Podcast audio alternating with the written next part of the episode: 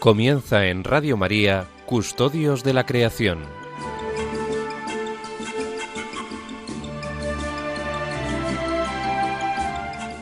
Un programa dirigido por Jaime Muñoz y José María Galán.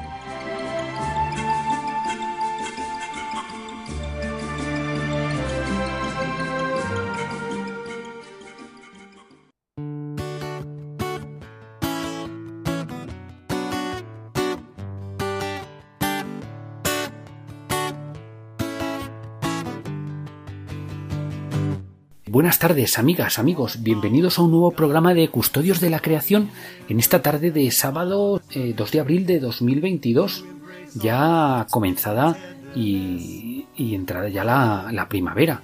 Eh, pues gracias a Dios le han llegado las lluvias que, comentábamos en nuestro anterior programa, ¿no? Gracias a Dios ha estado lloviendo ya estos días y bueno, pues el campo ya lo nota, ¿no? Ya lo nota que está, está reverdeciendo y en las próximas semanas pues con ya con el calor primaveral, pues eh, contemplaremos esa, esa explosión de, de, colorido primaveral.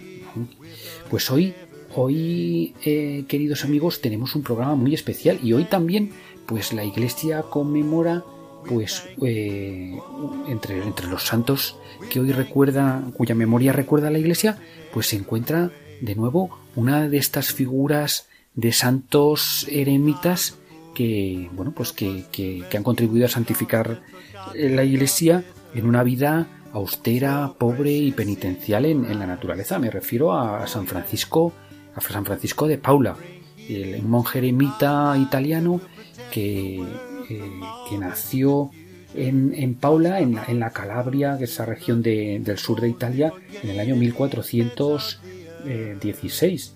San Francisco de Paula pues es, fue un, monje eremita fundador de la orden de los mínimos, la orden eh, mínima. Una orden religiosa que junto a los tres eh, votos habituales de obediencia, castidad y pobreza, pues añade, añade un cuarto voto, que es el cuarto voto, el de, el de, el de vida permanente en lo que es la penitencia cuaresmal y son por ejemplo pues unos religiosos y religiosas que pues que, renuncian a lo que es por ejemplo la, comida de carne y sus derivados ¿no? pues de nuevo la iglesia nos pone eh, de una figura de santo pues que, entendemos en custodios de la creación pues que es también una, una fuente de inspiración en esta nuestra línea de reflexión sobre la ecología integral, ¿no? Esas vidas sencillas, austeras, dedicadas a la oración y a la santificación del mundo, pues a través de esas prácticas de la oración y de, una vida penitencial. Es muy, muy, muy interesante y os animamos a, bueno, pues adentraros en la espiritualidad de esta orden religiosa, pues tan, tan propia del momento de la cuaresma que, estamos viviendo eh, en estos momentos. Es interesante también pues eh, saber pues cómo a San Francisco de Paula, pues como ha ocurrido con otros muchos eremitas a lo largo de la historia de la Iglesia, pues se les fue acercando mucha gente, ¿no? Atraídos pues por ese estilo de vida tan singular, ¿no? Que pues que, que interpelaba mucho la eh, pues bueno el, estilo de vida de, de, la época, ¿no? Y así pues la fama de santidad y, sus, y la caridad hacia todos los que se le acercaban, pues fue creciendo durante su vida, entre ellos muchos seguidores, y de ahí las fundaciones de, de las distintas ramas que, que se fueron que se fueron a, que se fueron haciendo, ¿no? San Francisco de Paula partió para la casa del padre, pues un día como hoy, 2 de abril del año 1507. Y bueno, pues quería quería leeros algunas algunas, eh, algunas palabras que hay escritas en, en la página web de la, de la orden mínima que, que, me parecen pues, pues muy relevantes de lo que es la espiritualidad. ¿no? Y dicen, dicen así, por ejemplo, en, en su página web, los, los mínimos. Francisco de Paula ha querido y ha llamado a sus hijos mínimos, es decir, a los últimos, para que como los últimos sean testigos y sirvan a la Iglesia en la construcción del reino. El ideal evangélico de la conversión sintetiza la propuesta penitencial de la Orden de los Mínimos. A través de los votos, los frailes mínimos viven la plenitud de su consagración imitando a Cristo en el camino de la penitencia evangélica. San Francisco les ha exhortado, en efecto, a dar frutos dignos de penitencia, bajo los votos de pobreza, castidad, obediencia y una vida cuaresmal. La espiritualidad penitencial conduce no al desprecio, sino a establecer la justa distancia de los bienes de consumo y a considerarlos peregrinos en un mundo que no nos pertenece, sino que nos es dado solo en uso. E impulsa además a compartir con los últimos los sufrimientos y las marginaciones impuestas a los más débiles por la sociedad de consumo. La penitencia conduce así a Caritas, que la orden de los mínimos lleva como emblema. Bien, pues con estas palabras tan tan bonitas y tan profundas ¿no? que podemos encontrar en la página web de, los mínimos que os invitamos a, recorrer con profundidad, pues eh, vamos a dar ya paso y a comenzar nuestra, nuestro programa de hoy. Nos encomendamos a San Francisco de Paula mandando un, pues un cordial y, afectuoso saludo pues a toda la, a toda la familia mínima. Un fuerte abrazo de verdad para, para todos y, y también queremos encomendarnos pues a nuestra Madre, la Santísima Virgen María, en la advocación de, la Anunciación que celebramos hace unos días con esa consagración que hizo el Papa Francisco de Rusia y Ucrania pues al Inmaculado Corazón de, María, ¿no? en este contexto tan trágico que estamos viviendo y al que nos queremos eh, sumar en oración. Pues bien, amigas, amigos, así hoy tenemos de nuevo un programa un tanto especial y después del habitual, de la habitual sección de actualidad de, sobre la ecología integral de, Antonio Garrido del movimiento Laudato Si, pues eh, comentaremos un poco en relación a, la, biogeografía, esa sección que, iniciamos en el programa anterior, ¿no? a conocer desde el punto de vista natural pues un poco más nuestra, nuestra geografía, nuestra geografía natural. Hoy no, hoy no tendremos coloquio con nuestros colaboradores, José María Galán y Francisco García. José María Galán eh, se encuentra de viaje en Costa Rica, pero sí hemos querido aprovechar su presencia en Costa Rica, pues para que para dialogar con él, pues en relación a esa a esa a esa visita suya a Costa Rica, pues que es un país como veremos, pues muy muy muy interesante y que nos puede aportar muchas muchas enseñanzas en este camino nuestro hacia la, hacia la ecología, hacia la ecología integral. En ese contexto, pues también eh, Francisco García pues, nos dará su, su opinión en este, en este sentido. Y sin más dilación ya, pues empezamos con, pues con el espacio habitual de actualidad que nos ofrece cada, en cada programa Antonio Garrido del movimiento Laudato Si.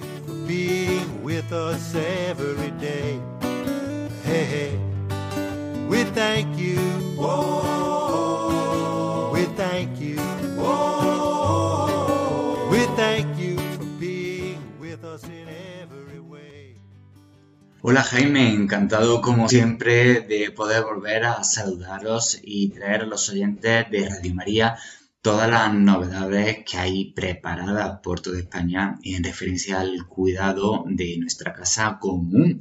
Como dije hace dos semanas, no paran de surgir actividades con esta vuelta a la normalidad, entre comillas, que esperamos que siempre vaya a mejor. Así que vamos a dar un repaso rápido y breve de lo que hay en nuestra agenda. Para empezar, Hoy mismo, la Delegación del Cuidado de la Creación de la Archidiócesis de Toledo ha organizado una nueva ruta del Camino Real de Toledo que conecta la ciudad con el monasterio de la Virgen de Guadalupe en, Extremadura. Lo están haciendo en distintas etapas. Hoy era, por ejemplo, la correspondiente que conecta el municipio de La Mata con Monte Aragón.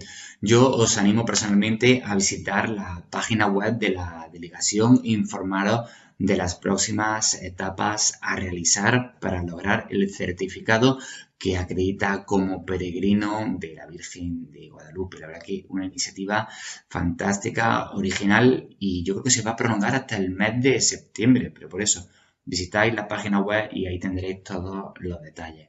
Continuamos ya en el día de mañana, domingo, con la iniciativa de la que hemos hablado en diversas ocasiones, que sería Corre por una causa. un proyecto liderado por Aluán y Entre Cultura, que como sabemos es la carrera solidaria para recaudar fondos a favor del cuidado de la Amazonía. En este caso, la carrera llegará a las ciudades de Barcelona y Pamplona. La siguiente carrera ya sería en el mes de mayo. Iremos informando poco a poco. Y también mañana mismo nos trasladamos hasta Madrid con el encuentro organizado por Iglesia y Minería con Enlázate por la Justicia. Tras una gira que les ha llevado por la capital europea, Bruselas y por Roma, los miembros de la red testimonian la experiencia de sus comunidades afectadas por empresas multinacionales del sector minero. Por ello nos han invitado mañana domingo en la parroquia de Nuestra Señora de Atocha a una mesa redonda a las 7 de la tarde con el señor Vicente Ferreira, obispo auxiliar de Belo Horizonte, que será seguido de la celebración de la Eucaristía a las 8 de la tarde. Esta gira del grupo de Iglesia y Minería se traslada el martes 5 de abril hasta Sevilla, donde tendrá lugar una mesa redonda a eso de las seis y media en el Salón de Actos de la Cámara de Comercio Sevillana, acto en el que también colaboran los responsables de Ecología Integral de la Archidiócesis Hispalense. Y ya para terminar, os traigo la propuesta que planteamos desde el movimiento Laudato Si.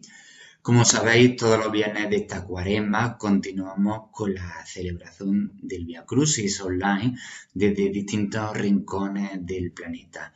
Una invitación a reflexionar sobre los temas de actualidad que están en relación al cuidado de nuestra casa común. Además, informaros que ya están disponibles las inscripciones para nuestro programa de animadores Laudato Si 2022 esta primera edición que comenzará el próximo 18 de abril, justamente para la Pascua, de la que estáis todos invitados a participar. El curso es online y gratuito. Además, cada uno podrá administrarse libremente el tiempo y se analizarán temas como la doctrina social de la Iglesia, la crisis medioambiental, la, la parte de catequesis y un módulo muy interesante donde a través de vídeos cortos analizaremos cómo distintas instituciones eclesiásticas y laicas de España llevan la laudato sea la vida, pues como he dicho, desde colegios, universidades, parroquias, empresas, etcétera. Bueno, así que os animo a visitar la página web de Animadores Laudato Si, donde encontraréis toda la información y podéis inscribiros en el curso. Pues nada, esto sería eh, toda la información que tenemos para los próximos días y nos vemos de nuevo en dos semanas. Muchísimas gracias y un saludo.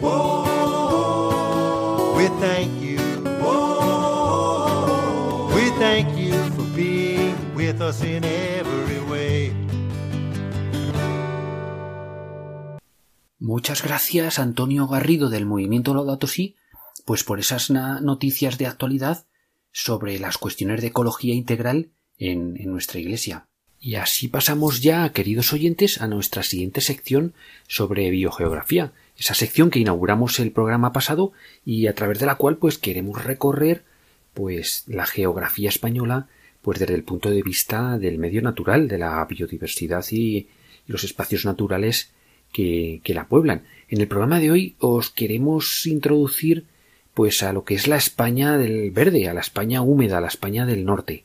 Y para ello, antes de, de, de desarrollarlo, pues os, os, compartimos este, este audio que nos ha, que amablemente nos ha, nos ha remitido nuestro colaborador eh, Francisco García Domínguez. Todos, en algún momento, hemos utilizado el concepto la España verde.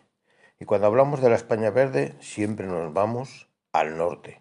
Nuestra mente instintivamente nos lleva a aquellas praderas verdes de Galicia, de Asturias, Cantabria, del País Vasco, del norte de Aragón, del norte de Cataluña, los Pirineos, la España verde.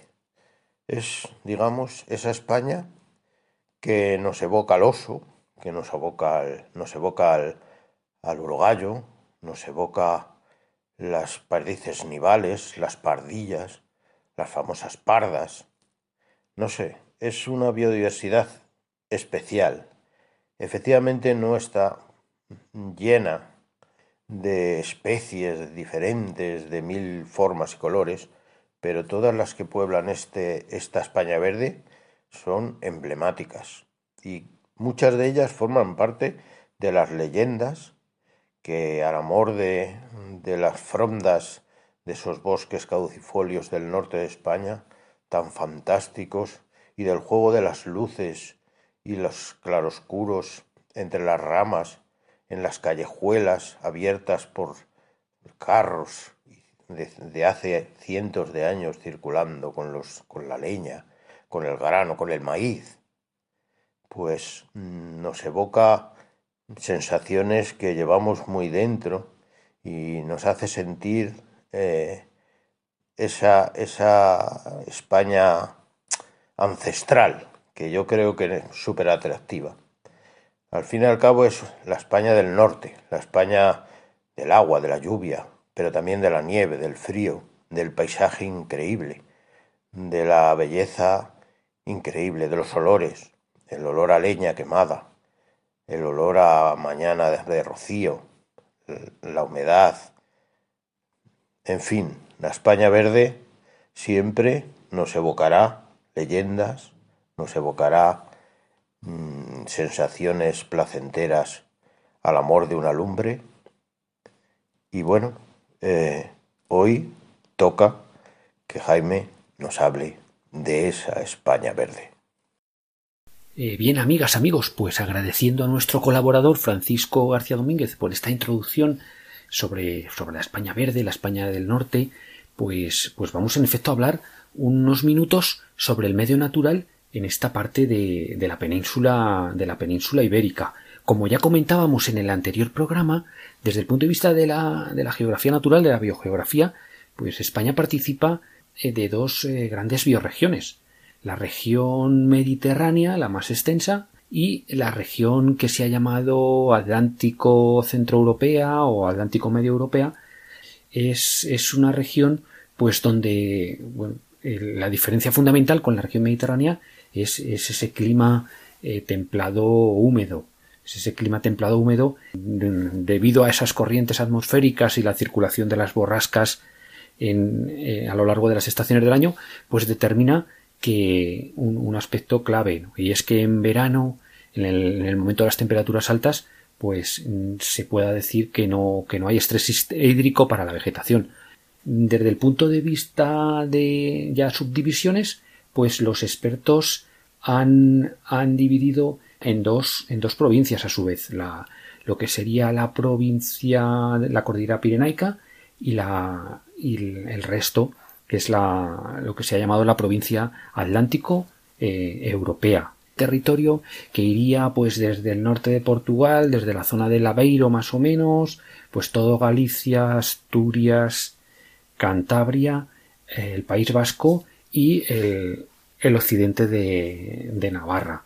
Eh, a la hora de estudiar la vegetación, pues, pues eh, los expertos han, han, diferenciado pisos, pisos, pisos de vegetación sabemos que, bueno, pues al subir en altura, las condiciones de humedad y de temperatura cambian y eso, pues junto con el suelo también, pues determina que la vegetación, que la vegetación cambie. A nivel más cercano a lo que es la costa es muy interesante tenemos vegetación de, características eh, pseudo-mediterráneas o mediterráneas. Es el piso termocolino. Son esa, esa franja de vegetación pues muy, muy pegadita al mar, pegadita a la costa, donde, bueno, entre las características de los suelos y, y, esa, y, esa, y esa muy poca altitud, pues hace que, que, la influencia atlántica se note menos y por eso pues ahí podemos encontrar, aun, estando en el norte de España, pues podemos encontrar eh, encinas, ¿no? Quercus un poco ya más alto, cuando empezamos a subir, pues eh, entraríamos en el, en el piso que se llama colino, hasta 400 metros más o menos de altitud. Y este sería el, el dominio pues de, del Quercus robur, del carballo, que ese es el, el roble, el roble característico de, del, del, centro y del occidente europeo, ¿no? Del, ese roble, esos bosques de, de robles de Quercus, de Quercus robur, que en las zonas un poco más de con más eh, humedad en el suelo pues enriquecería encontraríamos pues también fresnos de Fraxinus alcesior y alisos de Alnus glutinosa en más cerca eh, de las corrientes de, agua en esa, vegetación de ribera como dominante si seguimos subiendo en, lo que es en altura pues eh, entraríamos en el piso montano estaríamos en la franja más o menos entre los, entre los 500 y los 1700 metros de altitud. Y este pues sería el, dominio de los hayedos, ¿no? De Fagus silvática sería el, el ámbito eh, un poco característico del bosque en estas zonas, ¿no? Eh, es verdad que también pues podemos encontrar muchas veces bosques mixtos de hayas y de robles y en función de las exposiciones y las características del suelo pues también podemos eh, encontrar otros elementos, otras especies menos exigentes en, humedad, como el Quercus pirenaica o la sabina, la Juniperus, la Juniperus turífera.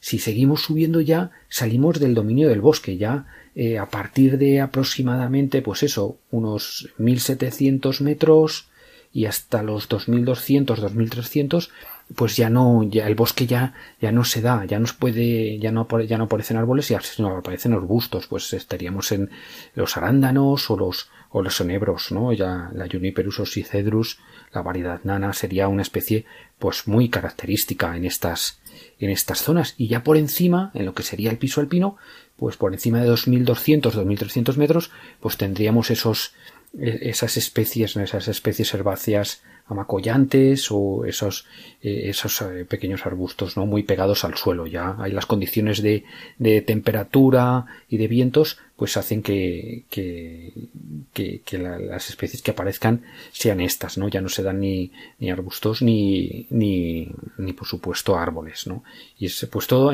pues toda esa cadena de vegetación pues la podemos encontrar pues si partimos desde el mar y, subimos hacia, hacia los picos de Europa, ¿no? Hasta llegar a las, a las cumbres, ¿no? Es, muy interesante, eh, pues por ejemplo, hacer esas, e, esas rutas, Bueno, pues esto es un resumen, pues muy, muy, pues muy sencillo de, la vegetación, ¿no? Os invitamos a cuando recorráis estos lugares, pues, pues intentaros fijaros en estos aspectos, ¿no? De cómo va, va cambiando la vegetación según nos encontremos en Umbría, en Solana, según subemos, según estemos más o menos en altura, qué especies podemos ver, ¿no? Ir un poco, pues de alguna manera aprendiendo y leyendo el, paisaje. Esta zona, como ha comentado Francisco García, pues es, es todo está, todo el paisaje, pues está también muy modelado por el hombre, por esa, ese aprovechamiento del, de nuestros antepasados durante, durante miles de años. Hay, hay, hay formaciones vegetales, por ejemplo, pues eh, muy interesantes como los prados de siega, ¿no? Donde podemos, donde esa labor de, de, de, de siega y de pastoreo, pues eh, ha, establecido comunidades con una, de umbelíferas con una variedad florística impresionante, ¿no? Y es espectacular ver esa, esa floración luego en primavera o en, o en verano. Esta zona también ha sido zona de transhumancia y transterminancia. En verano, con esa humedad y eso, esas zonas verdes, esos pastos verdes, pues ha sido destino de, rebaños transhumantes que durante cientos de años y miles han seguido pues un poco los patrones de la fauna silvestre y, bueno pues esa ha contribuido también a comunicar de una manera de forma natural ese centro y sur de, de, la península ibérica con esas montañas con esas montañas del norte, ¿no? A través de las de las vías pecuarias que, que tienen también que han tenido y han jugado un papel también de funciones de corredor de corredor ecológico. Bueno, pues de alguna manera con esto, pues eh, bueno, hemos querido resumir sintetizar un poco de la vegetación de, de esta parte tan rica ¿no? de, de nuestra, nuestra España y, y, bueno pues compartirla con vosotros y, nada emplazaros hasta el próximo siguiente programa donde seguiremos avanzando en cuestiones bio, biogeográficas y ya entraremos en la, en la, en la España mediterránea. We thank you. Oh, we thank you. Oh, we thank you for being with us every day. Hey, hey. we thank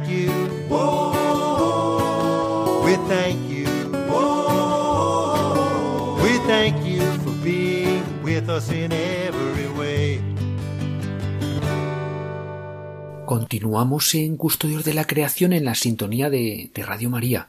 Y, y, ahora pues vamos a pasar a, a compartir con vosotros una conversación que teníamos hace unos días con José María Galán, aprovechando que está de viaje por Costa Rica, un país que como veremos es muy interesante desde el punto de vista de nuestro programa.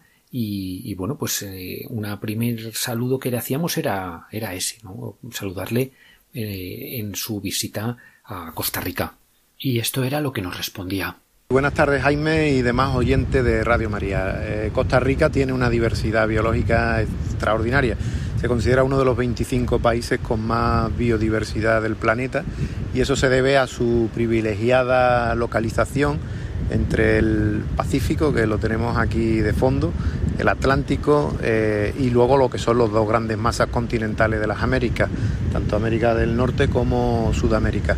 Entonces, un lugar de paso, ahora mismo me encuentro en un, en un parque nacional, eh, Bahía Ballena, en el que las yubartas están en este momento saliendo ya de aquí. Aquí crían en agosto, septiembre, octubre, en noviembre empiezan a ser ya las crías un poquito más grandes y ahora en esta época ya están preparadas para una gran ruta migratoria que les llevará hacia las playas de Baja California, Norteamérica e incluso hasta Alaska, según, según su destino final. Y eso es solamente un ejemplo, desde aquí hasta el volcán Arenal, eh, eh, Monteverde, una reserva extraordinaria de la que luego podremos hablar un poquito más. Eh, la verdad que, que, la vida aquí te impresiona por momentos. Mm, de hecho, el eslogan de, de país es pura vida.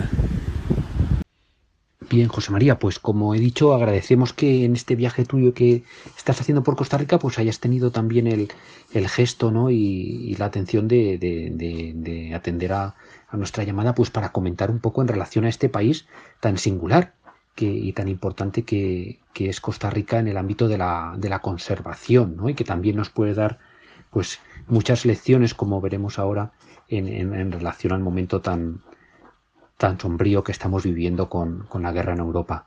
Pues eh, Costa Rica es un país pues de, de aproximadamente 50.000 kilómetros cuadrados, más o menos el tamaño de Aragón, y, tiene unos 5 millones de habitantes. Es uno de los países pues más prósperos y, y tranquilos en, en, de Latinoamérica y el Caribe. Está en, en la región de Centroamérica, limitado al norte por Nicaragua y al sur por Panamá. Y tiene también pues archipiélagos eh, de islas que le hacen limitar pues también en su territorio con tanto con Ecuador como con, con Colombia, ¿no? No sé si es tu primer viaje por allí y, o ya has ido otras veces y, y exactamente dónde, dónde te encuentras ahora, José María. Bueno, Jaime, pues nada, ahora, ahora me encuentro en, en la parte del Parque Nacional Marino Ballena, eh, pero me dirijo hacia el Parque Nacional de Corcovado. O sea, Costa Rica tiene, como tú acabas de decir, una superficie parecida a Aragón a nivel de tierra, pero a nivel de mar es una superficie de 568.000 kilómetros cuadrados. Para que te hagan una idea, es casi como la península ibérica, y es por ello que parte de su frontera llega hasta las aguas territoriales de, de Ecuador, que está muy distante de la costa. Para que te hagan una idea de donde yo estoy hasta ese límite serían 36 horas en barco. Pero bueno, eso nos da una idea de, la, inmensidad del océano que está dentro de, de la jurisdicción de, Costa Rica. En ese océano pues te puedes encontrar unas 6.700 especies marinas. Y no estoy hablando solamente del Pacífico, también estoy hablando del Atlántico. Es decir, es una zona con unos niveles de biodiversidad excepcionales en, todo, en todos los puntos de vista. Y bueno, no es mi primera vez aquí en, en Costa Rica, en concreto ya es la tercera vez. Y la primera vez fue con, con, la ruta Quetzal de Miguel de la Cuadra Salcedo, hace de eso ya bastante tiempo. Pues muchas gracias. Lo primero así que te quería comentar un poco que compartías con los oyentes, pues cómo es, cómo es Costa Rica, ¿no? Cómo los paisajes, un poco las gentes, la economía, ¿no? De qué vive un país y cómo es ese día a día allí en, en Costa Rica, ¿no? Lo que, lo que tú te has, lo que tú te has encontrado. Pues el día a día aquí es, bastante sereno. De hecho, tanto la conducción por carretera, que la velocidad máxima permitida está en 80 kilómetros por hora, hasta lo que es el trato con las personas, que es muy cordial, todo es muy amable. No, no he tenido ningún, vamos, ni en esta ni en las anteriores visitas. Eh, el costarricense es bastante, bastante amable, es una persona que hace que quieras a su país y saben que dentro de su economía, de su mix económico, es importante lo que, lo que es el medio ambiente. Y en muchos aspectos Costa Rica es una historia de éxito en términos de desarrollo. ahora mismo se ha considerado un país de, ingreso medio alto y Costa Rica experimentó un crecimiento económico sostenido en los últimos 25 años, solamente frenado por estos últimos años con, con la COVID-19, pero que también ha afectado al resto, al resto del mundo. Eh, Costa Rica también es un líder mundial gracias a sus políticas y logros ambientales que han ayudado al país a construir su marca verde, conocida a nivel mundial. Dentro del turismo sostenible, Costa Rica es el referente. El innovador programa de pago por servicios ambientales ha tenido éxito en promover la conservación de los bosques y la biodiversidad, convirtiendo a Costa Rica en el único país tropical del mundo que ha revertido la deforestación. Eso ya nos hace una idea de, la implicación eh, político, social y educativa que tiene este país, la sensibilidad que, que, respira. ¿no? Yo creo que es un modelo a seguir en muchos aspectos y, y en este también. A nivel de economía, pues bueno, la fabricación industrial de tecnología pues va, va, aumentando, el sector turístico y de servicios es muy importante, la servicultura pues también son un modelo, como ya he dicho, eh, de la agricultura sostenible pues cada vez se está refiriendo más al, al uso del, terreno en, aspectos que, que, hace años pues se echaba de menos, ¿no? Como la agricultura puede ayudar también a que las zonas agrícolas pues se sostengan eh, eh, de manera coordinada con, los bosques, ¿no? Y bueno, y la pesca, pues teniendo ese, esa superficie de mar, pues ya os podéis imaginar lo que eso puede suponer para los ingresos del, del país. Por eso, ya os digo, vamos, por lo que he estado viendo, es un, un modelo así basado en la inclusión, en el crecimiento y en la sostenibilidad, y además que funciona, lo veo aquí día a día. Bien, pues muchas gracias, José María. Ahora vamos a hacer una, una pequeña pausa, eh, una pequeña pausa musical y ponemos una, una, una canción que a lo mejor algunos amigos tuyos de allí de Costa Rica pues nos pueden sugerir. Desde aquí sugerimos la canción de Juanes y Andrés Calamaro que se titula Minas Piedras. Caminos de caminos, donde las piedras son las minas que van rompiendo huesos de la tierra que se queja, dejando inválida la esperanza. La dulce voz de un niño se torna en la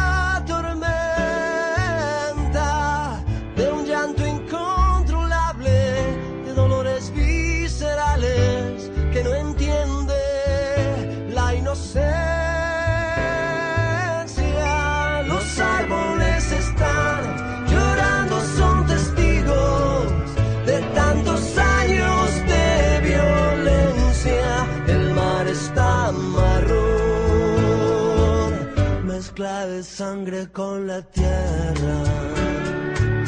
Pero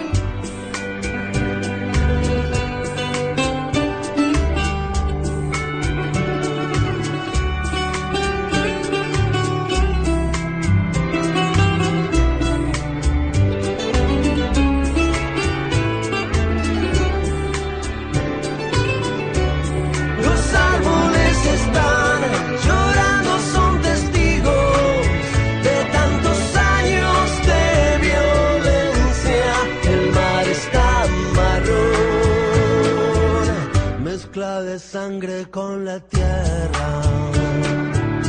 Pero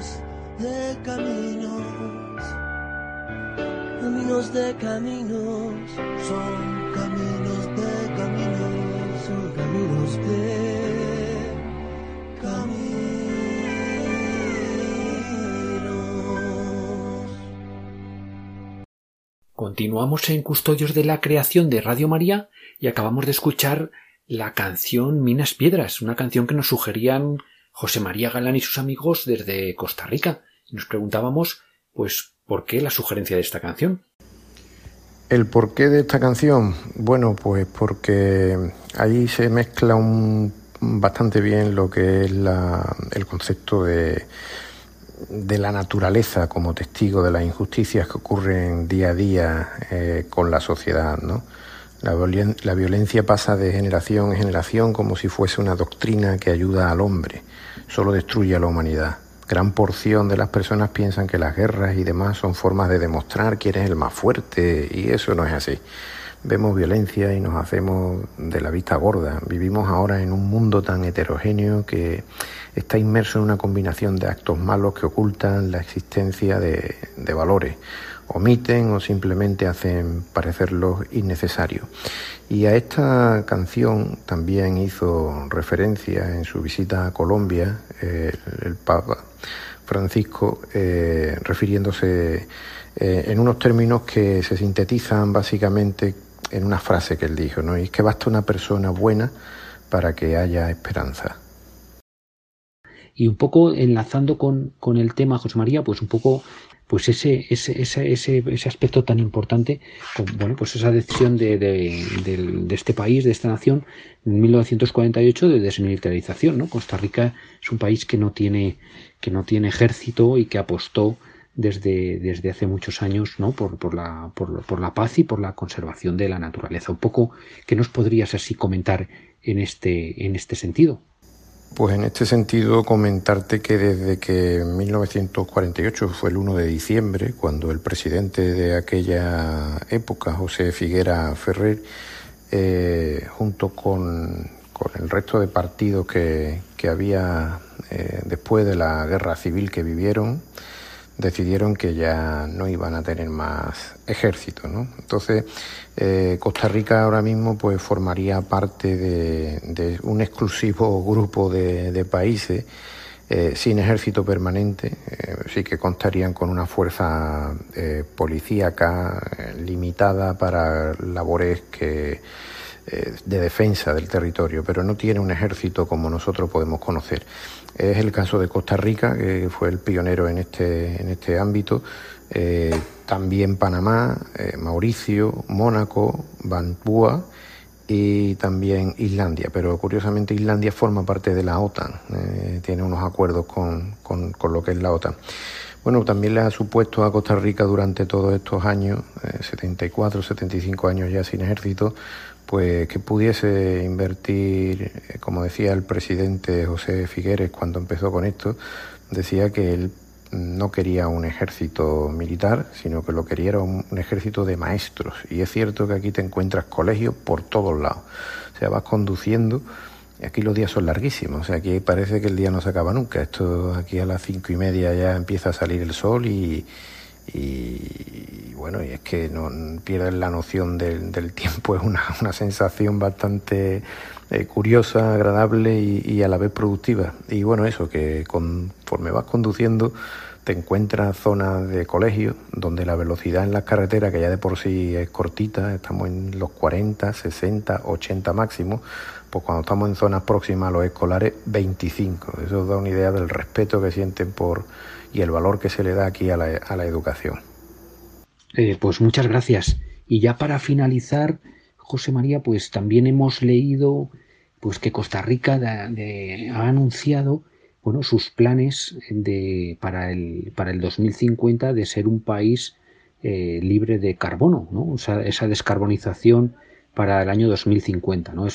pretende ser el, primer país del mundo en llegar a este objetivo. ¿no? Eh, y, bueno, pues también un poco esas sensaciones y si, bueno, pues ese, qué puede suponer esto para, pues como ejemplo, pues para el resto del mundo. Y con esto un poco ya, pues te vamos a despedir y, te agradecemos sinceramente pues que hayas sacado este, ratito desde allí, desde tu viaje, ¿no? pues para compartirlo con todos los, con todos los oyentes de, Radio María. Pues muchas gracias y un fuerte abrazo, José María. Pues desde aquí sobre el terreno mi sensación es que lo están logrando. Eh, cuentan con un plan muy ambicioso, un plan nacional de descarbonización que iniciaron en la última fase del 2018 y cuyo objetivo es el que te acabas de decir en 2050. Y bueno, del mix energético que tienen, pues lo que se nota es que la baja dependencia del combustible fósiles.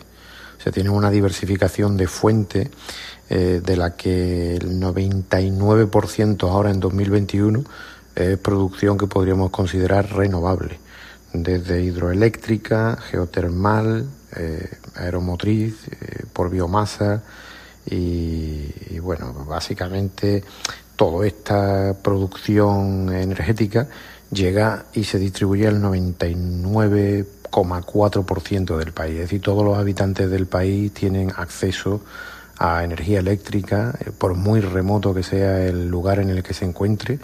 Y no solamente eso, también están desarrollando un sistema muy, muy bien distribuido de conectividad en muchos sitios que uno pensaría que no hay, desde donde yo os hablo sencillamente, no podría imaginar que aquí hubiese acceso a red o a internet y llega y es una casa aislada en la selva.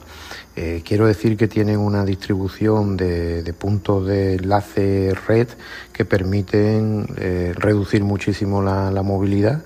Eh, tienen también otra serie de objetivos con la cuestión de coches eléctricos y de hidrógeno y la reducción a la mínima expresión de los vehículos utilitarios, pero esto todavía digamos que es el reto que les queda. En cuanto a energía, yo creo que van en el camino y desde luego lo aprovechan todo. También el país en sí eh, da muchísimo juego, ¿no? Un lugar en el que tiene unas precipitaciones eh, muy intensas, tropicales, y en la que la energía hidroeléctrica pues juega un papel muy muy importante mientras que se mantenga con estos niveles de precipitación. La geotermal también está garantizada, puesto que tienen volcanes y tienen zonas que continuamente están generando vapores. Y luego la biomasa y el viento, pues también el viento entre las crestas que están entre la parte del Atlántico y la parte del Pacífico es muy considerable y es constante. Así que sí, yo estoy bastante contento de esta visita, de compartir con los amigos este eh, y con los oyentes vuestros también de Radio María eh, pues todas estas experiencias porque nos da un mensaje de, esperanza y un mensaje de que mm, se pueden hacer las cosas de muchas maneras sostenibles y también desde, desde la paz tan necesaria en estos tiempos que corren. Así que un abrazo, un saludo para todos y nos vemos en el siguiente programa.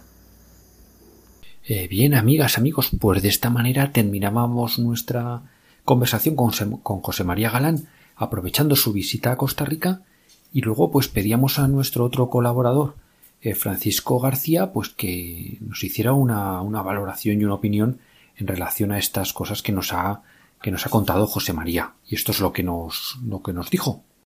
Aquí, desde la dura meseta castellana, con una envidia sana por el viaje maravilloso que está realizando nuestro amigo y compañero José María Galán, que nos habla de un país que, de alguna manera, puede ser comparado con aquellos que se sienten o que entendemos ricos.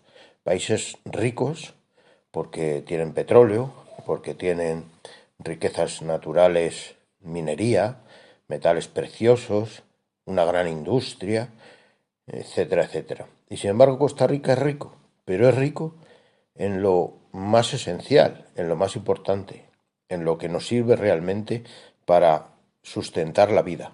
Es rico en naturaleza y en biodiversidad. Y gracias a esa riqueza, que parece, por lo que nos cuenta José María, que está bien cuidada y bien conservada tanto para los propios costarricenses como para el resto del mundo, se pueden sentir muy orgullosos de tener un país como el que tienen. Además, escuchándole, rezuma paz. Su discurso, imbuido del espíritu de ese país que acabamos de, de calificar como de rico, rico en biodiversidad y naturaleza, su discurso emana paz, paz mmm, esencial, paz primigenia.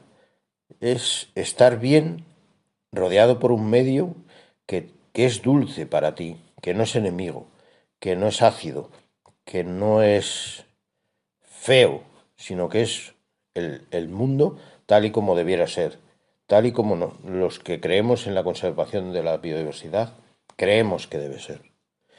Y bueno, aparte de envidiar esa experiencia mmm, a todas luces maravillosa que nos describe José María allá en Costa Rica, pues desde la distancia sí que creo que el mensaje está, está pillado y que el camino que debemos marcarnos dentro de nuestras posibilidades es el que nos marca este pequeño país de, de América.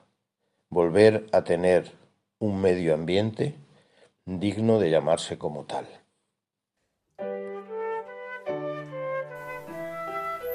Bien, queridos oyentes, pues así hemos llegado al final del programa y tenemos que despedirnos ya. Hoy hemos recordado la figura de San Francisco de Paula y la espiritualidad genuinamente cuaresmal de la Orden Mínima.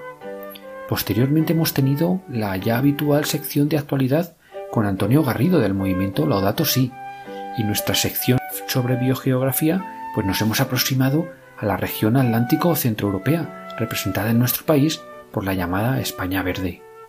Ya en la segunda parte y de la mano de nuestros colaboradores José María Galán y Francisco García, hemos conocido un poco más de cerca Costa Rica, un país que apostó por la paz y la conservación de la naturaleza, y que en la actualidad constituye un referente mundial de sostenibilidad.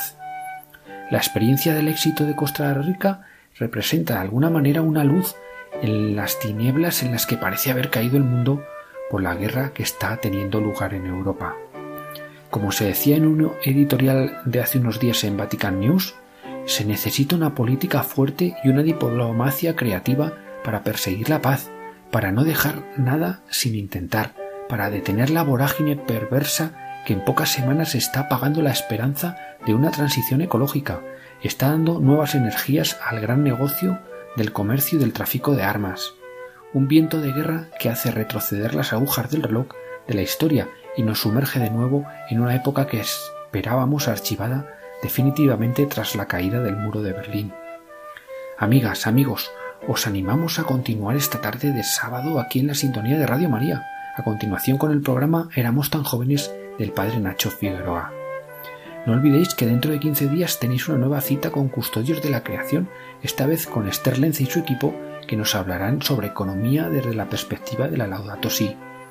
Nosotros en principio nos volveríamos a encontrar de nuevo, Dios mediante, el próximo 14 de mayo a las 5 de la tarde, las 4 en Canarias. Recordad que podéis contactar con nosotros a través del correo electrónico custodios de la creación y que tenéis también todos los programas en el podcast de la página web de Radio María. Amigas, amigos, muchísimas gracias de verdad por abrirnos de nuevo las puertas de vuestros hogares. Cuidaos mucho, cuidad a los demás y cuidad a la naturaleza, viviendo siempre desde el amor. Que en el marco de las próximas celebraciones pascuales renovemos, en la alegría del Señor resucitado, nuestro compromiso con la paz y la justicia. No nos cansemos de rezar, que la oración es una de las armas más poderosas para acabar con la barbarie que estamos viviendo. Y siempre, siempre, siempre caminemos cantando, como nos dice el Papa Francisco en la Laudato Si, que nuestras luchas y preocupaciones por este planeta no nos quiten el gozo de la esperanza. El Señor no nos abandona. Esta es también su casa, donde su palabra se hizo carne y habitó entre nosotros. El Señor se ha comprometido para siempre con nuestro mundo y su amor nos lleva a encontrar siempre nuevos caminos. Alabado sea.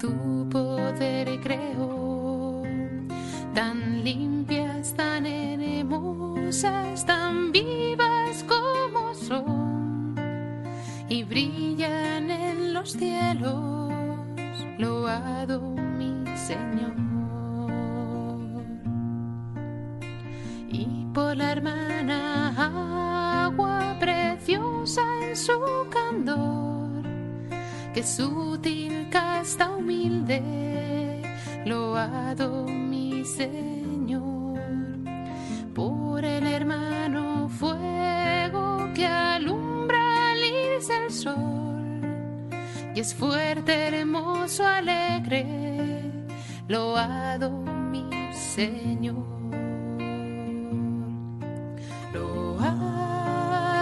Seas mi Señor por toda criatura, por el hermano sol. Loado seas mi Señor por la hermana tierra, las flores de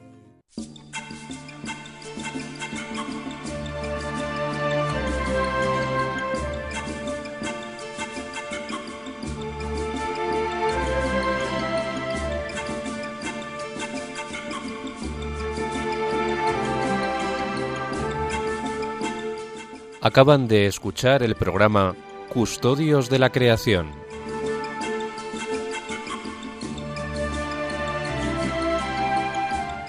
Dirigido por Jaime Muñoz y José María Galán.